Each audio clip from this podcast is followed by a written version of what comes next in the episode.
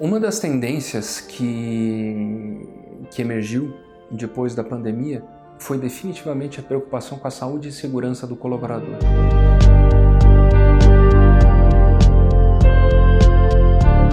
Quando a gente olha os, os estudos que estão vindo na mídia, eles sempre focam é, principalmente no perfil de colaboradores que trabalham no escritório ou naquele perfil de colaboradores que conseguem trabalhar de casa. Porém, quando a gente analisa isso, representa somente 15% da população economicamente ativa total do Brasil. A gente não pode esquecer aquelas pessoas que trabalham nos serviços, que precisam ir diariamente receber o seu sustento, mas também para aquelas pessoas que trabalham nas indústrias.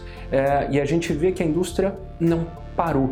E, e, o grande desafio é o que, que a gente consegue fazer do ponto de vista de, de, de workplace, de, de, atratividade, sendo que todo dia eu preciso acordar, pegar um transporte público, um fretado para chegar na, na empresa, trabalhar e fazer o caminho de volta. A indústria ela precisou se reinventar e vou usar aquele chavão de uh, trocar o, a roda com o carro andando a indústria não parou. E aí a indústria precisou se adaptar rapidamente, precisou se reinventar rapidamente com os seus processos para garantir principalmente a segurança desses colaboradores. Então a gente vê dois momentos distintos. Um primeiro momento que logo quando veio a pandemia ali, que a gente estava vendo ah, o que vai ser, uma preocupação muito grande com a segurança. E aí eu acho que é, todo mundo já sabe todas as medidas, então todos os materiais de comunicação para garantir distanciamento social, álcool gel espalhado para todo, para todo lado, é, medição de temperatura, todos esses, esses aspectos mais comuns, essas medidas mais corriqueiras que foram tomadas. Conversando com os nossos clientes, a gente percebe já uma segunda onda de preocupação. Passado esse primeiro estágio básico de segurança para um estágio mais avançado, buscando formas mais proativas de você garantir a, a saúde do colaborador, não só a saúde física, mas a saúde mental. Uh, falando um pouquinho dos, uh, dos espaços de trabalho, dos workplaces, Uh, a gente começa a perceber que o workplace hoje ele está sendo redefinido o workplace. Então, quando a gente vê antes da pandemia existiam muito aquelas questões de ah não vamos fazer escritórios bem atrativos, cheios uh, com, com, com arquitetura moderna, com diversos espaços para trazer as pessoas.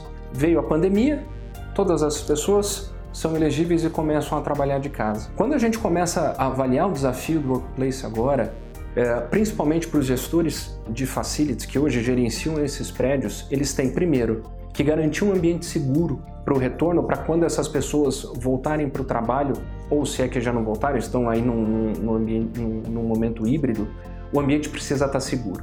Um outro aspecto importante que precisa, que precisa ser considerado pelos gestores de facilities é quanto melhor a experiência no ambiente de trabalho, maior a probabilidade dos meus colaboradores quererem voltar para o meu ambiente. Então, a questão aqui é, nós como Sodexo, nós auxiliamos os gestores a criar boas experiências, seja por meio dos serviços de facility, seja por meio das, do serviço de alimentação, e aí com isso a gente consegue criar atrativos para aquela pessoa que está trabalhando em casa falar, não, estou com saudade, quero voltar para o escritório porque é um ambiente gostoso, tem uma comida boa. Então esse esse é como nós enxergamos o papel da Sodexo para suportar uh, essa nova dinâmica do ambiente de trabalho.